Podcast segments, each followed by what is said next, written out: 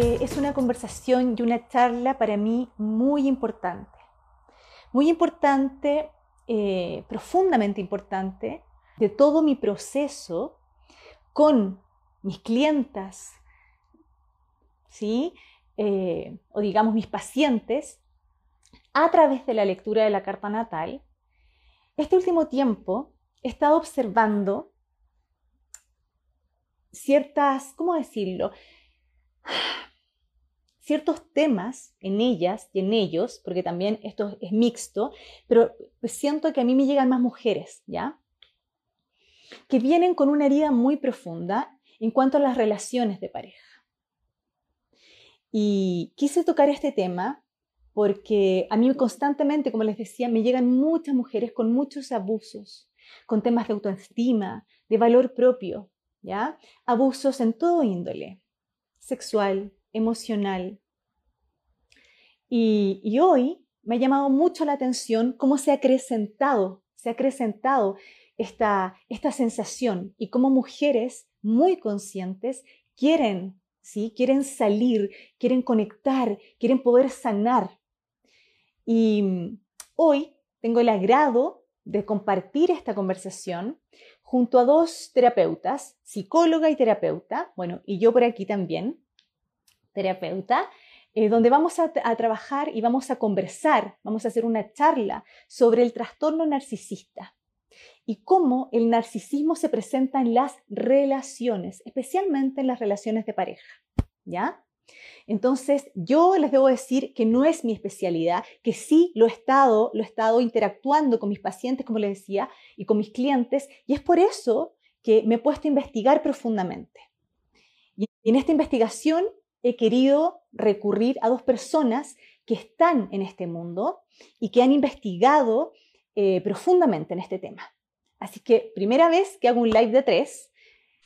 Ahí estamos. Hola, ¿me escuchan? Total, perfectamente. sí, está perfecto. ¿Cómo estás, Jessica? Hola, Romy, ¿cómo estás? Estaba comentándoles que estoy muy agradecida de estar con dos personas tan especiales como lo son tú, Romina, y Caro.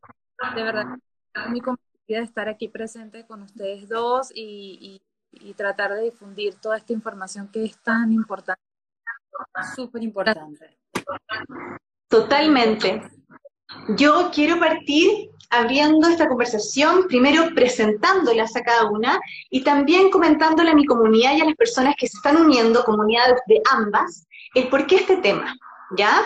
Y también un poquito asociándolo a lo que yo hago, ¿no? Yo soy astróloga, soy terapeuta de liberación emocional, trabajo con el cuerpo y trabajo mucho, mucho con mujeres que tienen y están en proceso de conectar con ellas mismas, con su valor propio, eh, con el empoderarse, que vienen muchas veces de muchos traumas, ¿vale?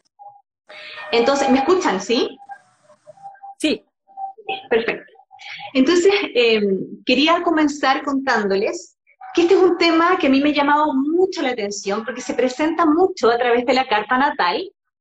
Eh, y para las personas que son aquí astrólogas o que están en este mundo de la astrología, les comento que es un aspecto bastante bastante escorpiano, bastante plutoniano, ¿ya? Donde estamos hablando de víctimas, de victimarios y de una especie de fusión que se produce, ¿sí? Eh, que es un juego, es un juego de poder, ¿vale?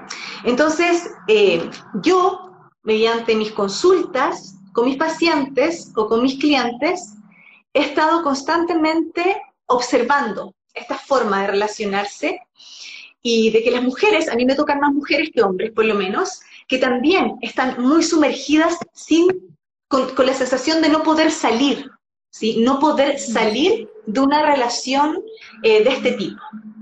Y digo de este tipo porque todo este tiempo yo me he dedicado a observar y a sacar ciertos apuntes de cuáles son ciertas características que se van repitiendo, ¿vale? Investigando me di cuenta que tienen características todas muy, muy parecidas y que se asocian. Entonces, hoy, junto a Jessica, que es terapeuta y que se ha dedicado a investigar y es eh, la precursora de Alerta Narcisista, y junto a Romina, que es psicóloga, eh, también es psicóloga de, y, amiga de un, gran, de un gran doctor amigo mío, Cristian Tomás, alumna también de él, eh, yo quise tocar este tema. Así que voy a darles la palabra. Primero quiero darle la palabra a Romina, para que no nos topemos un poquito. Y me gustaría, Romina, que nos contaras qué es en sí mismo el trastorno narcisista. Bueno, Caro, muchas gracias por la invitación. Eh, bueno, el trastorno narcisista de la personalidad, para que ya empecemos a ponernos un poco en contexto de, de lo que estamos de lo que nos convoca acá a este live, es un, trastorno de los tantos trastornos que hay em, de la personalidad. Eh, las personas tienen un, ser, un sentido desmesurado de su propia importancia, una necesidad profunda de atención excesiva, ¿no? Eh, junto con esto también una necesidad tremenda de admiración, eh, relaciones conflictivas, carencia de empatía por los demás y por lo general, eh, algo que los destaca es los problemas de relacionamiento en la pareja. Ajá. Esas son como las características más a grandes rasgos de las eh, personas con trastorno narcisista de la personalidad. Perfecto. ¿Y, qué, cuáles son algunas características eh, de cómo se desarrollan en la pareja una persona que tiene, uno de, uno de ellos que tenga trastorno narcisista? Bueno, en la pareja son personas tremendas, es que depende, eh, hay distintos momentos en la pareja, ¿no? Al principio pueden ser personas súper encantadoras que entran desde un lugar eh, súper cercano, altruista, empático, desde una muy falsa empatía, porque lo que ellos buscan, como no son empáticos, buscan esas características, esas carencias que tú tienes para poder de alguna manera complementarse contigo y empezar como a abastecer eso que te falta y de, eso, de, tratar de nutrir eso que te falta para poder acceder a ti. Una vez que ya te tienen bajo control, empiezan a mostrar su verdadera máscara, o sea, se les cae esa máscara y empiezan a mostrar su verdadera cara. Ser una persona tirana, eh, ¿no es cierto?, que se relaciona desde un lugar súper posesivo, manipulador, eh, y junto con esto también son personas que llaman la atención porque son súper en, su crueldad, ¿no? Porque son personas que por lo general son capaces de humillarte con tal de, frente a los demás, frente a otras personas, para demostrar quién tiene el control de la relación, ¿no? Esas, esas son algunas de las conductas típicas de, los, de las personas que tienen trastorno narcisista de la personalidad en el contexto de la pareja también. Bueno, ahí después podemos ampliar un poco. Me gustaría también que Jessica eh, complemente porque ella sabe muchísimo también del tema, eh, pero podemos hablar un poco también sobre las distintas características que van adoptando según el entorno, porque tienen distintas características según si están con amigos, según si están en el trabajo, según si están, eh, por ejemplo, con la familia. Hay distintos, distintos, detallitos ahí que aparecen eh, según el contexto. Perfecto. Y en ese, en ese contexto, eh, Jessica, ¿cuáles son las banderas rojas que nos empiezan, que nos, que nos tienen que hacer como ruido y nosotros tenemos que poner atención eh, para poder identificar de pronto? Ok, fíjate, antes de hablar del ciclo abusivo, vamos a nombrar entonces las banderas un checklist porque la lista puede ser infinita. Muchas maniobras que estos seres en realidad aplican, para que hay unas como las más importantes a tener. Y cada como su, no, pero para hablar a grosso modo general, por ejemplo, la intimidad, apresuran la relación rápido, más se hace igual. ¿Sí me escuchan? ¿O se corta? Te escucho más o menos. Yo te escucho cortado. Jessica, Romina, ¿tú la escuchas? O sea, Romina, ¿tú la escuchas cortado? Sí, se escucha cortado. ¿Ahora me escuchas mejor? O... Ahí sí, sí. Mm, ok, voy a intentar. Me van avisando cómo me va dando tiempo. Vale. Ok, una vale, vale. Importante. Ciclo abusivo, ¿Sí me escucha? No se escucha muy bien, eh, Jessica. No sé si es tu señal. Ser. Ya le voy a decir a mi hijo a ver para que...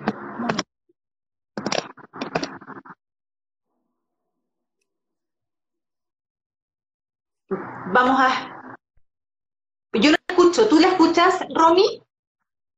Ahora sí, me escucho. Sí, la escucho. Bueno, es distantes las tres, ¿no? La Caro está en México, la Jessie está en Venezuela, yo estoy en Chile, así que estamos acá haciendo lo que podemos, pero por favor quédense porque está muy bueno y Jessica tiene mucho para decir eh, sí, por favor.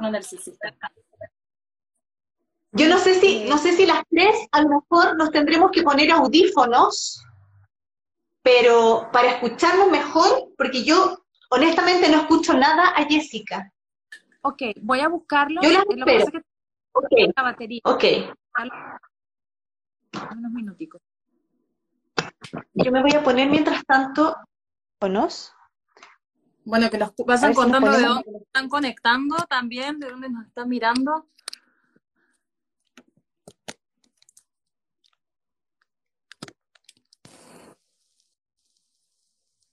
Vamos a esperar un poquito. Bueno, estamos con Mercurio. A, nivel astrológico, Romina, yo te cuento, estamos con Mercurio retro.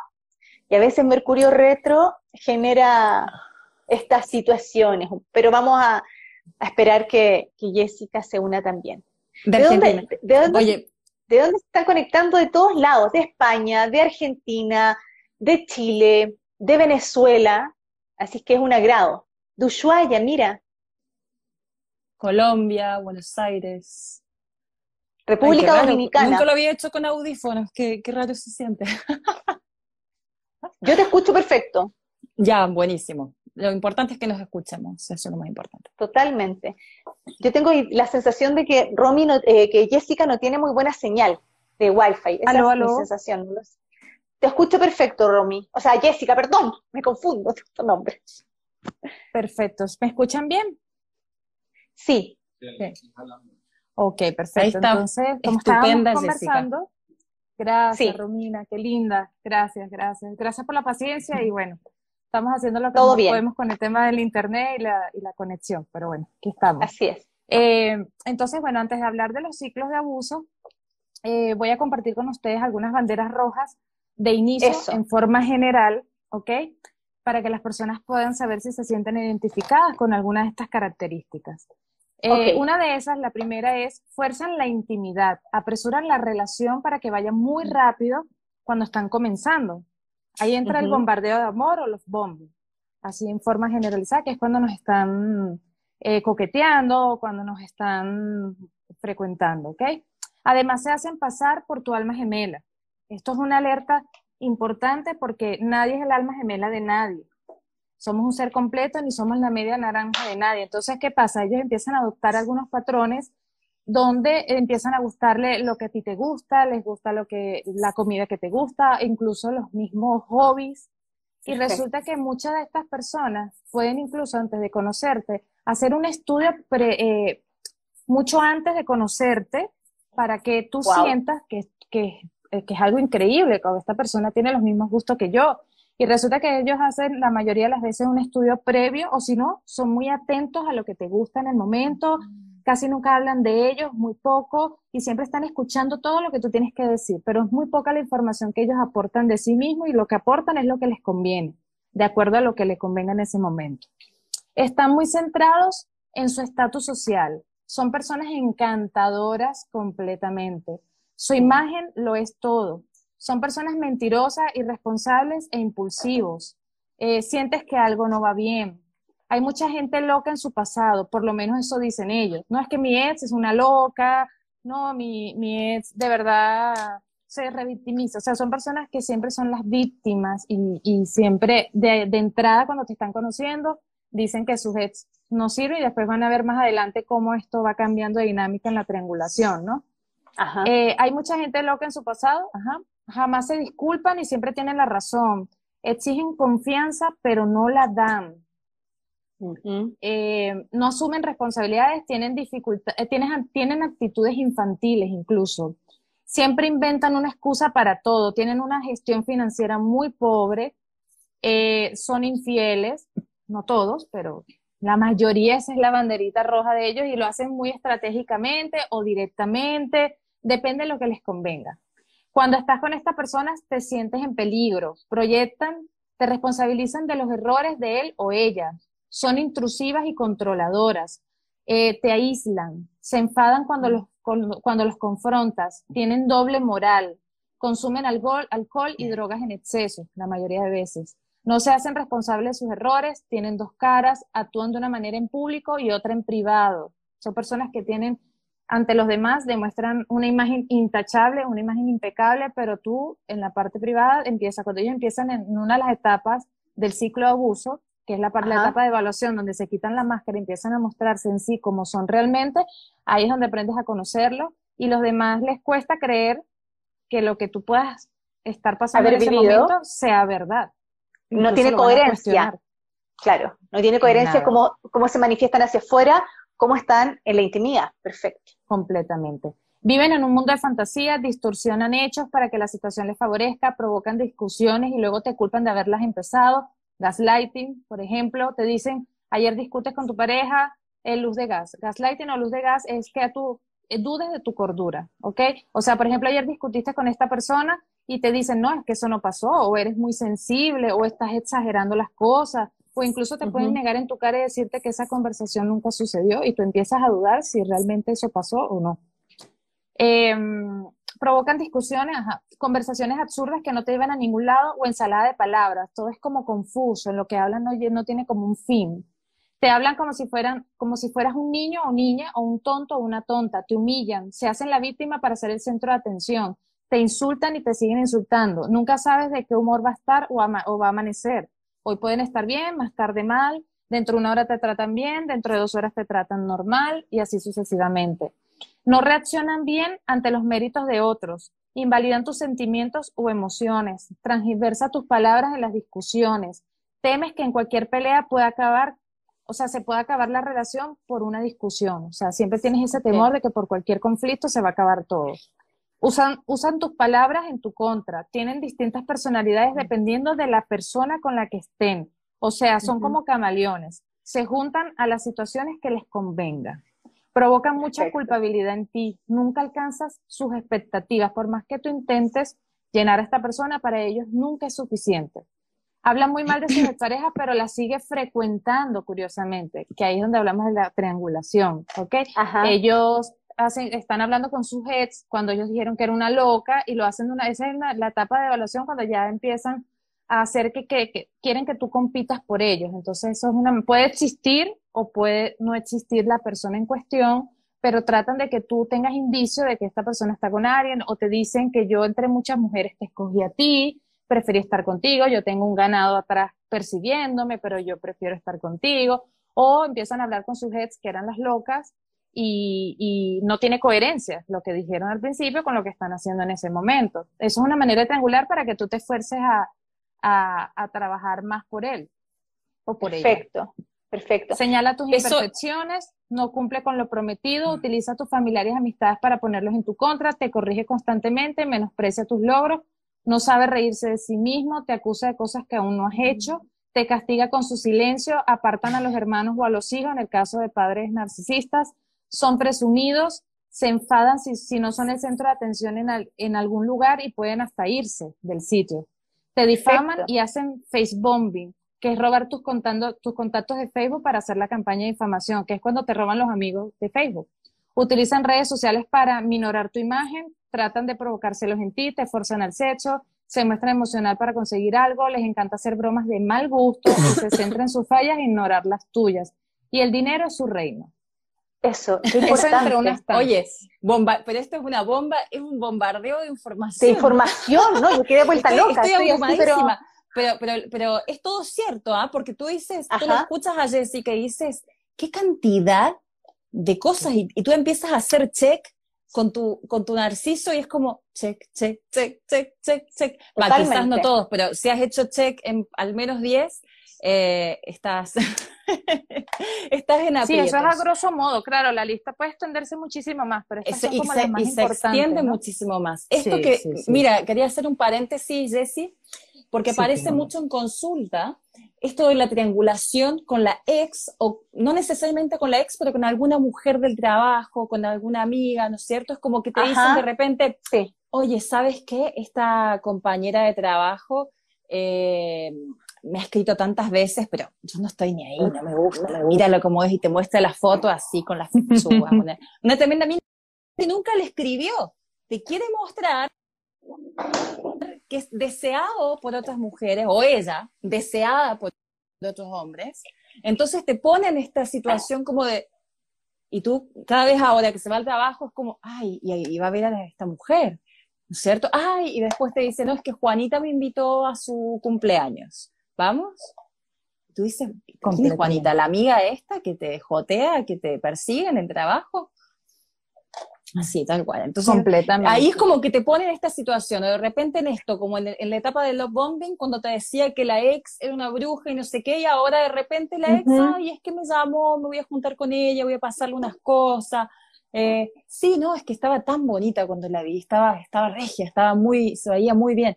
¿Me entiendes? Entonces, como que empiezan a, a transformar y a revertir todo eso que te habían dicho como técnica también de manipulación, demostrarte que tú no, todavía no estás lo suficientemente a la altura, ¿no? Que él es una persona que es deseada y que en cualquier momento puede reemplazarte, porque hay otras mujeres que están, o hombres, que están al acecho, ¿no? Entonces, eso es algo que aparece muchísimo, muchísimo en terapia.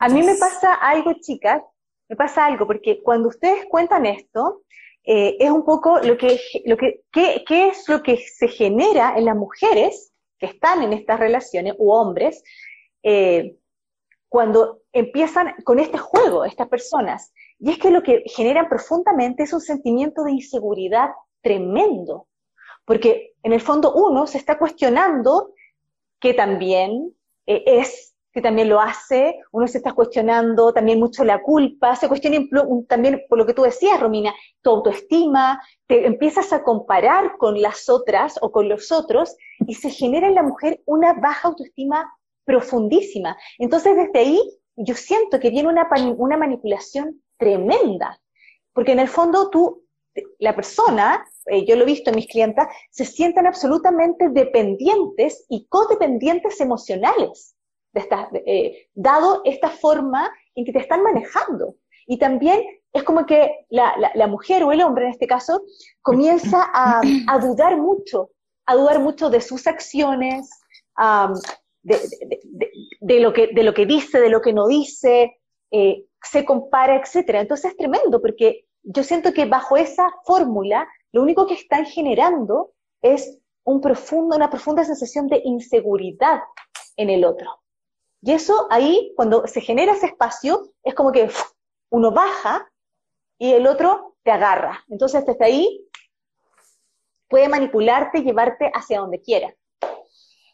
Ojo que hay, eh, bueno, los narcisistas pueden entrar, hay, hay, de dos tipos, hay Jessie también, esa que tiene, pero, pero todo acá eh, de una manera impresionante.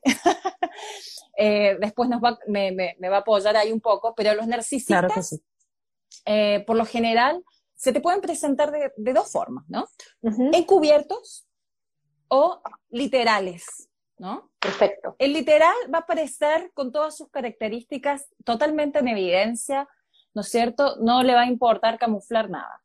Pero el encubierto aparece desde un lugar, eh, como decía Jess recién, mucho más eh, cuidadoso, ¿no? Como muy, muy preocupado de conocer tus detalles, como de, porque, a ver, el hecho de hacerte sentir importante, de hacerte sentir una reina, de hacerte sentir en las nubes, va a ser como que de alguna manera vaya pasando piola, vaya colándose por el costado aquellas pequeñas mostradas de hilacha que van a ir apareciendo. Entonces tú dices, ya, no puedo ser tan quejosa, ¿no? Sí, es un poco, eh, es un poco quizás, eh, no sé, a ver, ¿qué te, puede, ¿qué te puede mostrar como a priori? Eh, florerito de mesa, ¿no? Es un poquito florero de mesa, es un poco, claro, no sé, de repente, sí, como que está hablando muy mal de la ex, está hablando muy mal como, como que hay mucha gente loca en su pasado.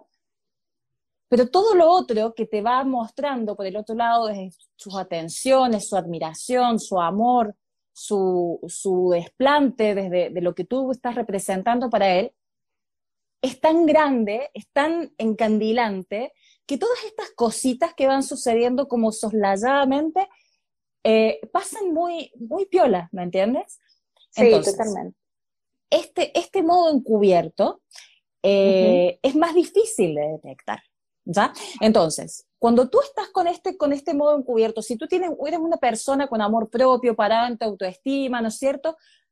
Va a pasar un poco este encandilamiento y más o menos como al mes tú vas a decir, mmm, algo me huele mal acá. Pero si eres una persona con una personalidad, con tendencia a la codependencia, vas a soportar, desde, después de ese love bombing, vas a entrar como caballo de carrera a la etapa, a la fase de manipulación, porque tú ya, ya entraste en la codependencia con esta persona, ya generaste una alianza inconsciente, ¿no? Desde la cual vas a permitir ese abuso, ese maltrato, eh, porque finalmente es lo que te lleva a esa experiencia, finalmente es lo que estás necesitando, de alguna manera, ¿no es cierto? Como, y ellos te em, lo están dando.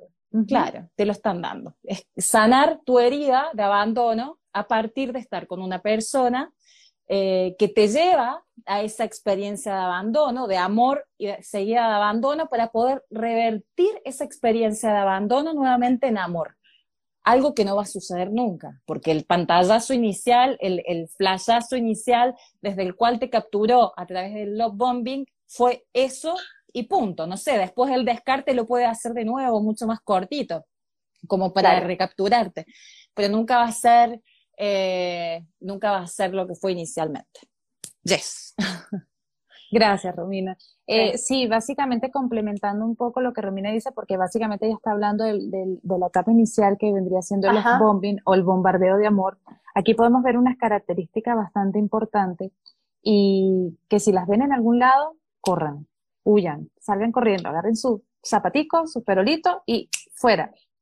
Una de esas es, este, en el bombardeo de amor, cuando nos están conquistando, es una persona que está constantemente, te está escribiendo, que recibes entre 30, 40 mensajes en un poco tiempo, que busca llamar tu atención todo el tiempo, quiere saber todas tus rutinas, quiere saber de todas las personas con las que convives, hacerse amigo de tus amigos, ganarse a tu familia para así poder tener control absoluto de toda tu vida social, empieza a escuchar atentamente sobre toda tu vida, incluso intimidades, que luego vamos a ver cómo lo utiliza esta información en la próxima etapa, que es la etapa de evaluación para hacerte daño.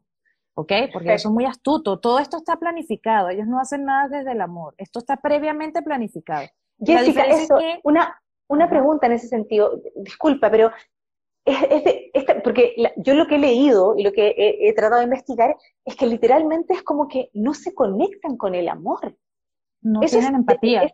¿En serio? No la Qué locura.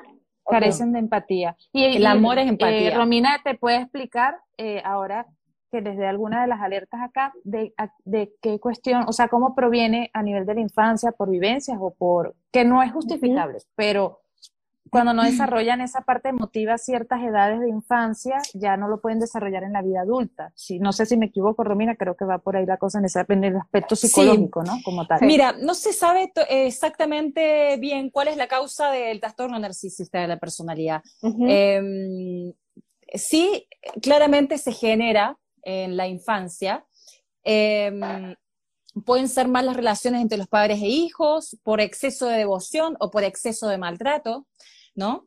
Em, y por experiencias que no están en sintonía con, la, realidad del niño, ¿no? Si bien este, esta, se cristaliza esta experiencia, eh, este, este trastorno, en la infancia, no podemos, no tenemos luces de, y evidencia del trastorno narcisista de la personalidad hasta que ya son adultos, adultos, jóvenes o, adultos, ¿no es cierto? A partir de la, de ya la, adolescencia ya a tope o adultos. Ahí se empieza a manifestar eh, ya con, mucha más claridad, ¿no? Si, es correcto. Si aparece antes, tú lo puedes ver, y, pero no puedes realmente decir, este niño está teniendo mm. eh, trastorno narcisista de la personalidad. Mm. Por más que a ti te parezca que coincidan algunos rasgos, porque los niños pasan por etapas del desarrollo, sobre todo, por ejemplo, en la individuación, donde, a ver, eh, tienen eh, de repente conductas súper egoístas, ¿no? O, carentes de empatía. Entonces, de repente es un poco apresurado decir que un niño eh, está, está presentando un trastorno narcisista de la personalidad y no es hasta que es adulto que se puede diagnosticar con más certeza, ¿no? Em, pueden haber también desde la genética características heredadas, em, ¿no es cierto? Pero lo más probable es que se haya gestado durante este trastorno durante la, primera infancia y durante el desarrollo, ¿no es cierto? Eh, biopsicosocial del niño, durante el desarrollo eh, socioafectivo. Eh, Ajá y en la manera en que aprende a comunicarse efectivamente desde el modelo que tiene desde los padres. Excelente, Romina. Sí, eh, quería acotar algo muy importante porque las personas han preguntado y es bastante importante eh, recalcarlo acá. Son personas que no tienen cura, son personas que no van a ir a un psicólogo y van a decir, tengo un trastorno personal en el narcisista, tengo algo que no me cuadre y necesito ayuda. Para ellos está bien lo que están haciendo. En su mundo, ellos son como una subespecie humana para ellos en su mundo todo está perfectamente bien como lo están haciendo. Y si llegan a ir a terapia, que eso se los puede confirmar más adelante Romina, eh, eh, a pedir ayuda psicológica, siempre terminan en conflicto con el especialista, con el psicólogo, porque entran a, competir con el especialista. O sea, imagínense si compiten con la sociedad, van a competir con, con su, la persona que los trata y, y, tratan de darle la vuelta a todo, engañan, son altas, son eh, mentirosos patológicos, o sea, es algo que eso no tiene cura, no hay una medicación para ellos, no hay un tratamiento como tal para ellos, porque no, no, no hay manera de que, de que esa falta de empatía y todo eso se pueda regular con una pastillita o con algo que lo que le pueden tratar quizás es la ansiedad, la depresión que les da de que los descubran en realidad, o no lograr los fines que quieren, pero de resto, como trastorno de personalidad narcisista y la falta de empatía no es tratable, no es curable, no hay excusa de que por cuando pequeños fueron así asados, porque si es verdad que pudieron haber tenido una infancia traumática, ellos escogieron hacer el mal. Ellos son conscientes del mal que están haciendo. No es que ellos pierden la cordura o, o, pierden la noción de espacio y tiempo, ellos están completamente lo que están haciendo son perfectamente conscientes de lo que están haciendo, ¿ok? Entonces, fíjense, una, otra de las características en el bombardeo de amor es que eh, cuando realmente esta persona que conociste no es real, no existe. Cuando esta persona está en bombardeo de amor, no es la personalidad real de ellos, ¿ok? Eh, es una porque no existe una persona tan perfecta, para empezar, o sea, no existen las almas gemelas, lo que estábamos comentando hace rato. No es posible que conozcas a una persona tan perfecta que cumpla todos tus requisitos, que resulte que tus gustos son sus gustos, que sus gustos son tus gustos, em, y vamos a decir que copia tu imagen para convertirse esa persona en el espejo de ti. Entonces la mujer piensa que encontró el amor de su vida y cae rendida y muy confiada ante esta persona. Te hacen regalos, atenciones, te dedican poemas, canciones, etcétera. Dejan de hacer lo que están haciendo para estar contigo. Son como camaleones, se adaptan a las características de su víctima. Incluso antes de conocerte ya habían averiguado todo lo posible sobre ti, lo que estábamos conversando anteriormente, para engancharte, quieren mudarse contigo en pocos días, te hacen ver que es una persona codiciada de forma muy sutil te hace sentir que lo buscan o la buscan mucho, pero que él o ella decidió estar solo contigo, empiezan a aplicar el refuerzo intermitente, eh, o sea, ellos no te van a maltratar directamente, pero sí muy sutilmente, de cuenta gotas, te dan, te quitan, te dan, te quitan. Un ejemplo para explicar esto es el, cuento, el cuento de la rana hervida. Cuando tú metes una rana oh. en una olla de agua, agua de temperatura ambiente, ¿verdad? La rana eh, simplemente pues eh, perdón, cuando tú metes una rana en, agua caliente, la rana salta inmediatamente para sobrevivir. Pero ¿qué pasa si tú metes a la rana en temperatura ambiente y va subiendo el fuego poquito a poco? Poquito no se da cuenta. Llega un punto que te confías y la rana termina muriendo.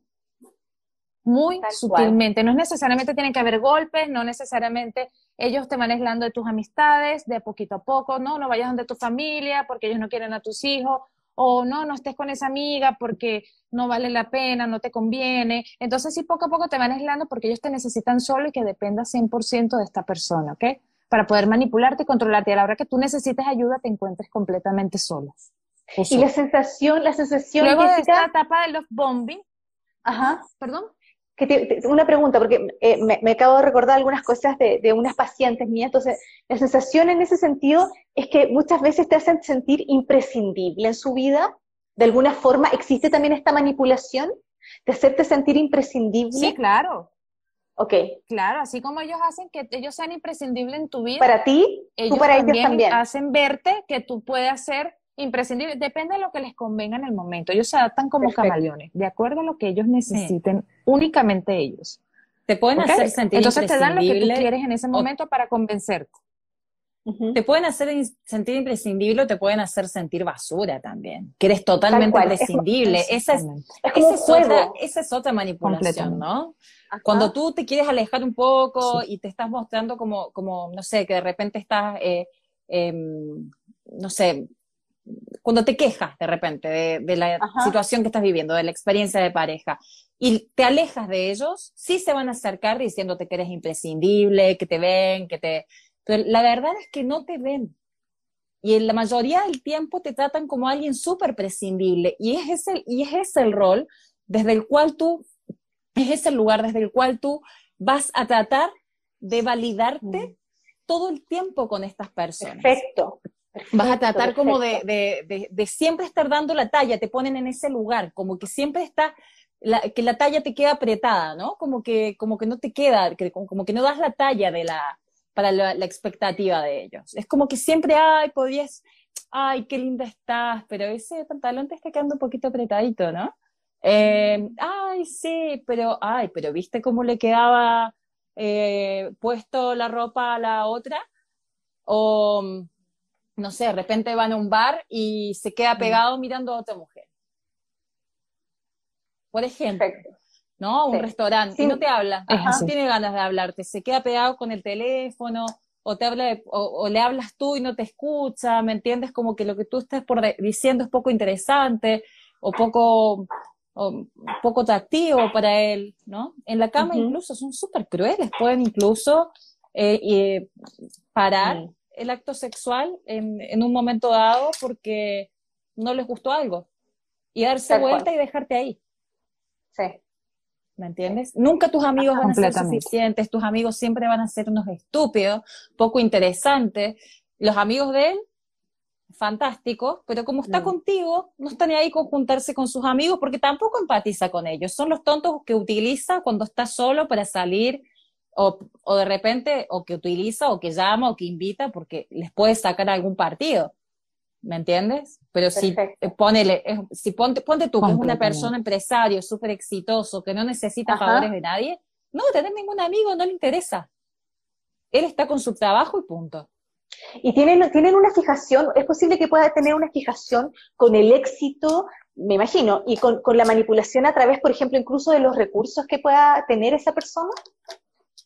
Sí, necesitan, tienen un, deseo de éxito súper, súper profundo, porque mm, ellos tienen un, tienen un ego súper, súper, eh, súper elevado, ¿me entiendes? Una autoestima, o sea, autoestima no, eh, tienen baja autoestima, pero en realidad necesitan sentirse admirados por los demás. Son personas que están buscando la admiración del otro.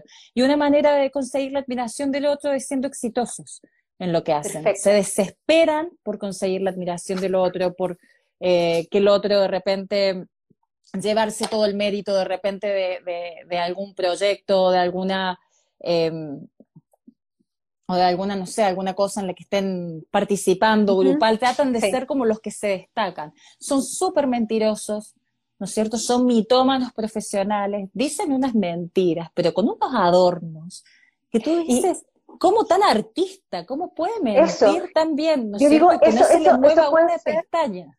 Ajá, y eso puede ser también un tipo como de charming, ¿no? Tienen como una, una forma muy encantadora de llegar, que en el fondo, ok. Muy encantadores, muy encantadores, pero si te fijas en la conversación con ellos, por ejemplo, pueden, ser personas extremadamente inteligentes, ¿no es cierto? Eh, extremadamente inteligentes que te pueden encantar desde su inteligencia, te pueden hablar con mucha propiedad y con mucho conocimiento, son muy estudiosos, no se van a arriesgar a hablarte de un tema que no han estudiado de cabo a rabo, no van a quedar nunca como estúpidos, siempre van a, De repente una acá mete la pata y no sé, y, qué sé yo, y, y no, y está todo bien, ¿me entiendes?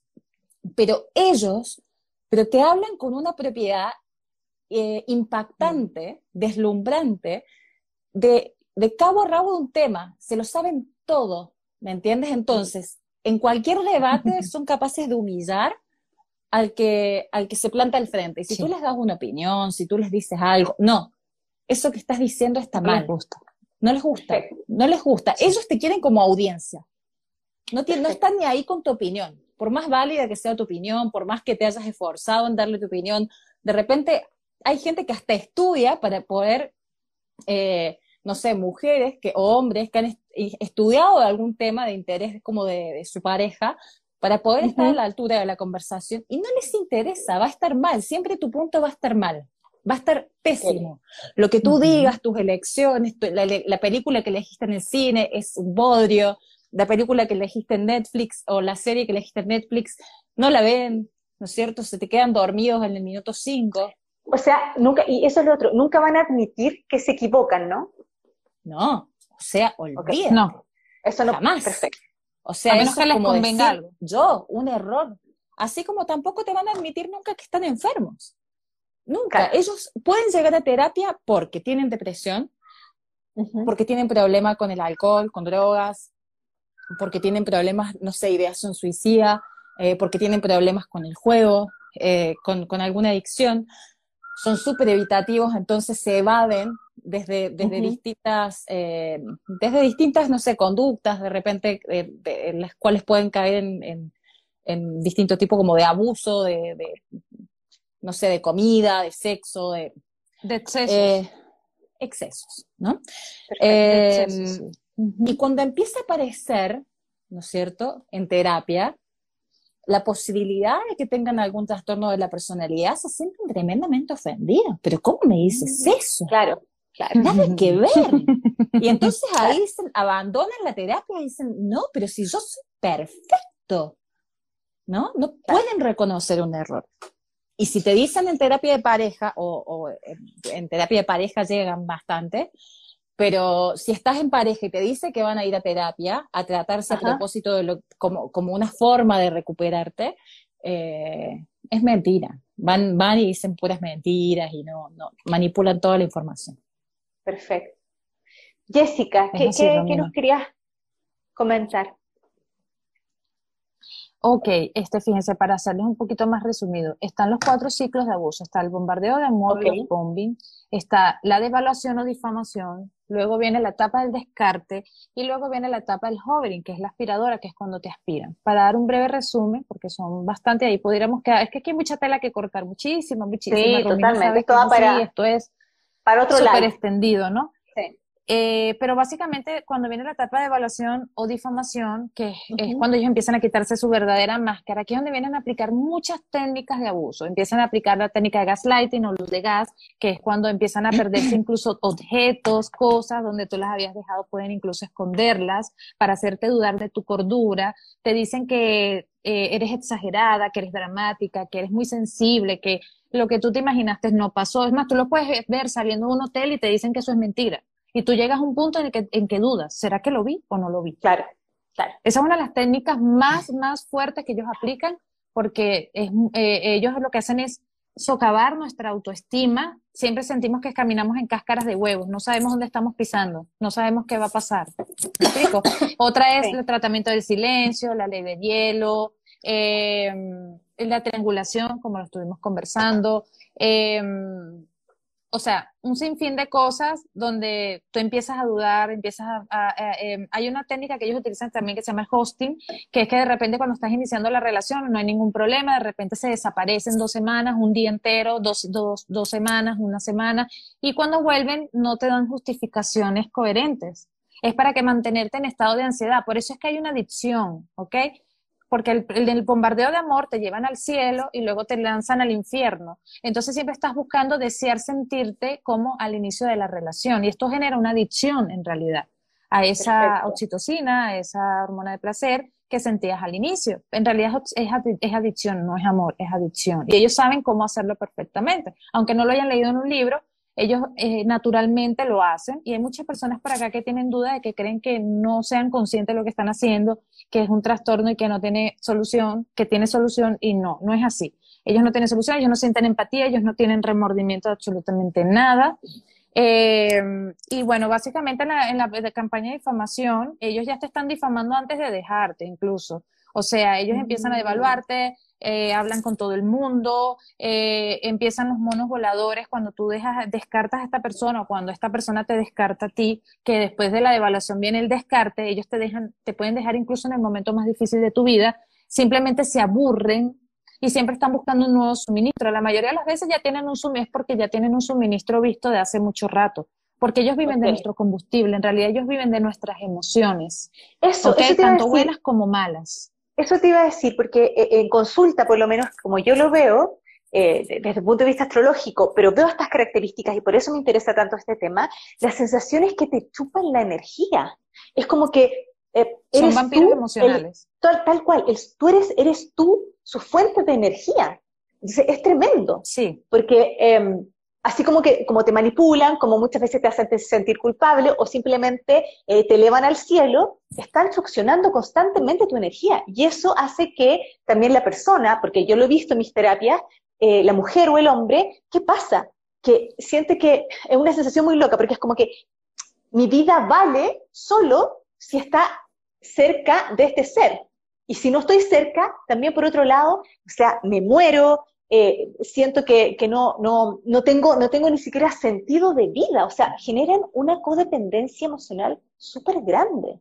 Sí. Y de succionarte la energía profundamente. Muy fuerte, claro. Ok. Sí, ellos son vampiros emocionales y lo que tienen, ellos viven de esto, es lo único que los hace existir en el mundo. Si nadie les diera a ellos suministro de ni energía, ni, ni energías positivas, ni negativas, ni felicidad, ni tristeza, ni nada, ellos desaparecen de la humanidad, no pueden vivir sin eso. Tú dirás, bueno, pero si esta persona tiene poder, dinero, ¿por qué viene a seguirme chingando la madre? Como dicen los mexicanos, a mí me gustan esas, frases de los mexicanos, este, porque vienen a seguir molestando. Y resulta que es que ellos, ellos ellos crean una falsa identidad de ellos, porque ellos, ellos son personas muy vacías por dentro. Ellos no pueden sentir amor genuino como nosotros, ellos no pueden sentir empatía con nadie, ellos no pueden ser buenas personas con nadie. Y eso es parte de lo que ellos envidian de las personas que sí somos empáticas, que sí somos generosas, que sí tenemos la capacidad de amar. Incluso ellos van a hacer que tú cuestiones tus valores, hacen que tú salgas de tus valores morales. Por eso tienen que tener muy reafirmados sus valores morales y no salirse de allí, porque ellos van a buscar a toda costa que tú deseas infiel a tus propios valores, ¿ok? Entonces ahí es donde viene el control, que todo esto viene por medio del control, la manipulación, la dominación, que eso es lo que a ellos les genera placer. Entonces, ¿qué pasa? Después de la difamación que ellos hacen, los monos voladores son las personas que llevan y traen información, tienen que tener mucho cuidado a la hora de comunicar esta información con quién lo están haciendo, porque las personas que ustedes menos se imaginan, ellos ya lo están difamando y toda la información que ustedes digan puede ser usada en su contra. Aquí en estos casos, cuando la persona ya detecta, tiene que ser muy astuta y ser, siempre llevarles un paso adelante a estos seres, porque son como, son demonios en realidad, yo digo demonios, este, porque son muy oscuros, son personas realmente muy oscuras y capaces de hacer lo que sea para generarle daño a los demás. Luego del descarte, que ya se aburrieron y están con otra persona, puede ser que vuelvan. Ajá, Jessy, quería hacer un pequeño paréntesis porque dijiste algo, algo súper, súper importante, ¿no? Esto de toda la información puede ser usada en tu contra. Chicas y chicos, todos los que estén mirando acá, incluso nosotras, eh, cuando estén empezando una relación de, un relacionamiento con una persona que no conocen y empiezan a ver estas alertas y ustedes piensen que está todo yendo por un tubo, que no puede ser más maravilloso, que es la persona de tu vida, que te encontraste con, con tu media naranja, como se dice por ahí, ¿no? O con tu alma gemela o lo que sea que digan eh, todos estos mitos urbanos que andan que andan, no sé, las personas por ahí funcionando con nosotros como medias naranjas o como almas gemelas, ¿no? Eh, cuando, cuando no es así, pero bueno, tú sientes que encontraste a esta persona ideal. Espera un poco, no te tires al vacío tan rápido. Puede estar siendo todo maravilloso, pero date al menos un mes de observar. No hables de, de, tu intimidad, no des detalles de tu intimidad, a veces estas personas empiezan a contarte todo y tú empiezas, y, te dicen, oye, nunca me había abierto así con nadie. me inspiras tanta confianza, quiero decírtelo todo, y te empiezan a contar una cantidad de cosas, ¿no? Eh, por ejemplo, que la ex era una, una, persona, estaba loca. Entonces tú ahí te dices, sí, la verdad es que con mi ex también eh, era súper violento, o nos tratábamos pésimo, y no sé qué. Porque más adelante... Van a manipular. por ejemplo, cosas que te pasaron en tu familia, en tu casa, con tus amigos. Más adelante, todo eso que dijiste... Usado en tu te Lo va a tirar, te lo va a tirar encima y te va a decir, no, pues sí, yo ya sabía que tenías problemas, mira cómo te pones, mira cómo te pones. Yo sabía que tú tenías problemas, sí, ah, me acuerdo perfectamente cuando me contaste que tu ex, ¿no es cierto?, se volvió loco. Ahora entiendo, se, volvió loco así como me estoy volviendo yo loco por tu culpa, ¿no? ¡Wow! empiezan, tremendo.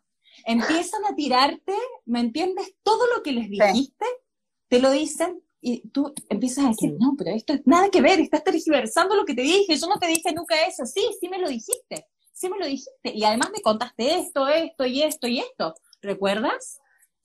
Entonces ahí es cuando tú dices, chale, como dicen en México,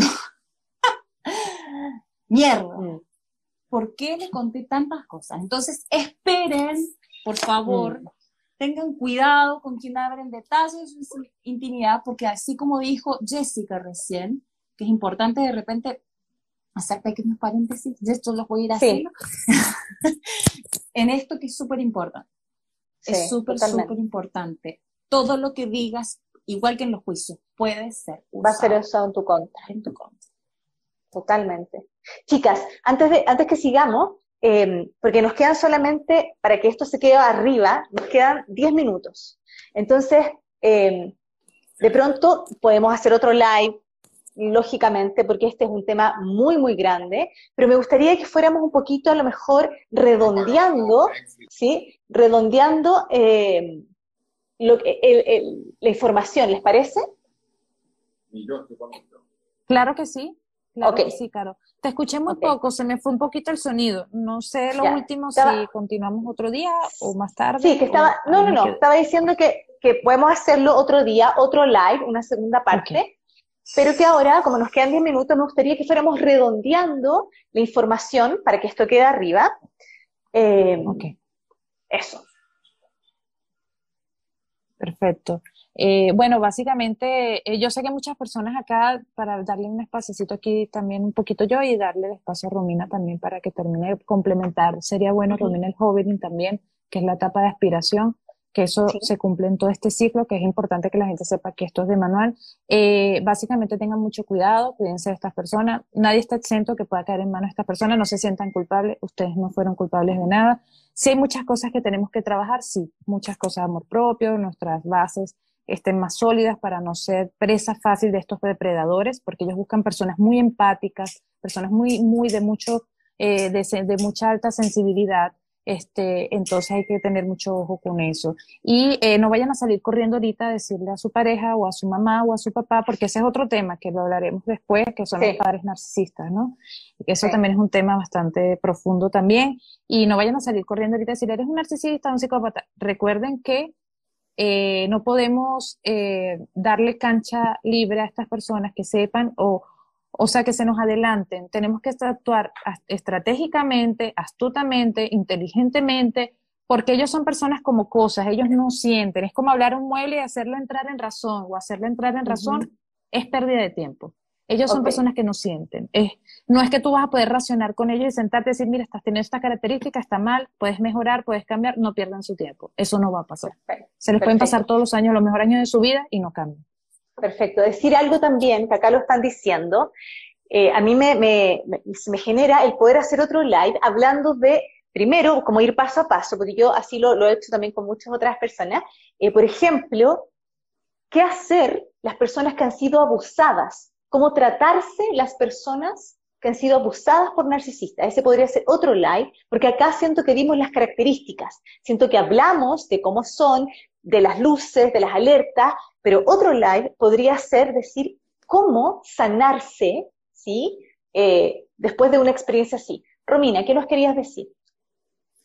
nada, ya como nos toca hacer el cierre, eh, es súper importante destacar, el narcisista si bien no tiene tratamiento, o, tiene un puede tener tratamiento, a ver, en, muy raros casos lo tiene pero no mejora, ¿no? Pero pueden ser más desde un lugar muy mecánico, más conscientes de la situación en la que están, muy mecánicamente, no, no empáticamente. Em, pero los, claro, los complementos narcisistas sí tienen tratamiento. Eh, yo, yo estuve en relación, en una relación de abuso con un narcisista, Jessica también, no lo sé tú, eh, Caro, pero eh, en, otro live por ahí lo podemos conversar. Y bueno, la mayoría de mis pacientes, por no decir, bueno, el 90% de mis pacientes, tanto hombres como mujeres, han estado en relaciones con personas con trastorno narcisista de la personalidad. Hay un tratamiento, es súper importante, se hace a través de la psicoterapia, es súper importante eh, realizarlo porque finalmente se pueden trabajar todas todas esas experiencias, todas esas heridas de las cuales tú eres propensa a caer en este tipo de, relaciones de manipulación. Todas las personas que hemos estado con narcisistas hemos sido abusadas, de una u otra forma, en mayor o menor medida. Todos hemos sido abusados. Tal cual. Este es el punto, porque lo que yo, como yo partí este live, ¿no? Yo, a mí me nace hacer este, eh, este, este, live y conversar de este tema porque se me encendieron luces de acuerdo a todas las mujeres con las que yo trabajo.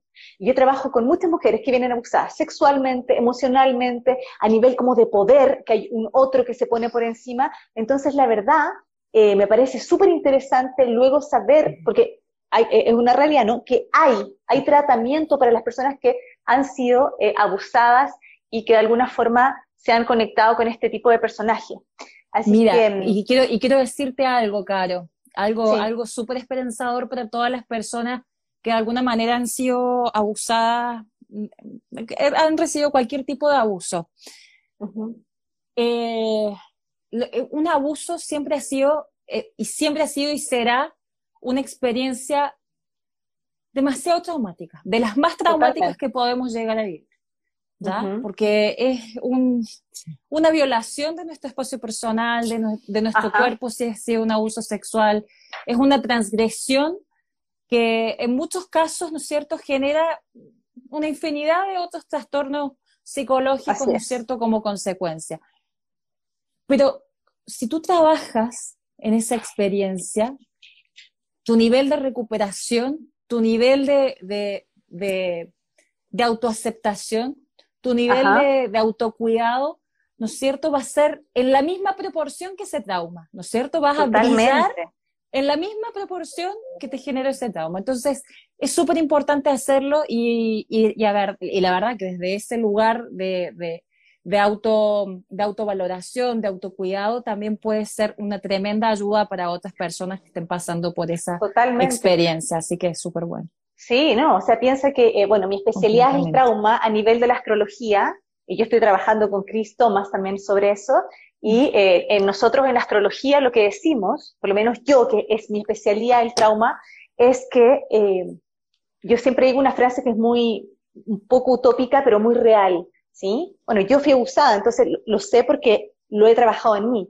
Es transformar, aprender a transformar el dolor en arte y saber que cuando tú logras conectar con esa herida, con ese abuso, aunque parezca a lo mejor, tú dices, pero ¿cómo voy a llegar? Sí, se puede. Cuando tú lo conectas, lo acoges desde el corazón, lo contienes y logras verlo, puedes transformarlo realmente. Y de hecho yo creo que todas las que estamos acá, como tú decías, hemos sido abusadas en algún aspecto y es por eso que hoy estamos transmitiendo esta conexión, por eso que hemos, hemos encontrado nuestro valor propio y hemos estado en un proceso que hoy podemos abrir el corazón a otras personas que están en este mismo camino y que están en este mismo eh, momento de transformación y dándose cuenta y despertando con respecto a un abuso. Así que eso es súper importante saber que se puede transformar y que podemos trabajarlo profundamente, porque cuando abordamos el dolor... ¿saben? Quiero contarle una, anécdota. Disculpa, quería hacer un paréntesis, quería contarle una anécdota de una clienta.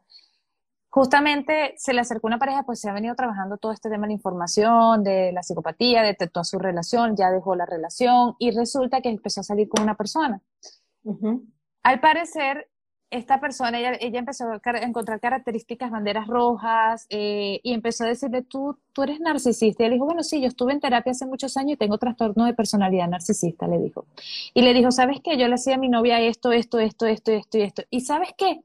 Ya no me gustas porque ya sabes todo lo que te voy a hacer. Mejor dejémoslo hasta aquí. Imagínense lo importante de saber esto. No todos van a hacer eso. Ojo, no todos lo van a hacer. Eso es una bendición que el tipo te lo diga de frente, en realidad. Eso no pasa siempre.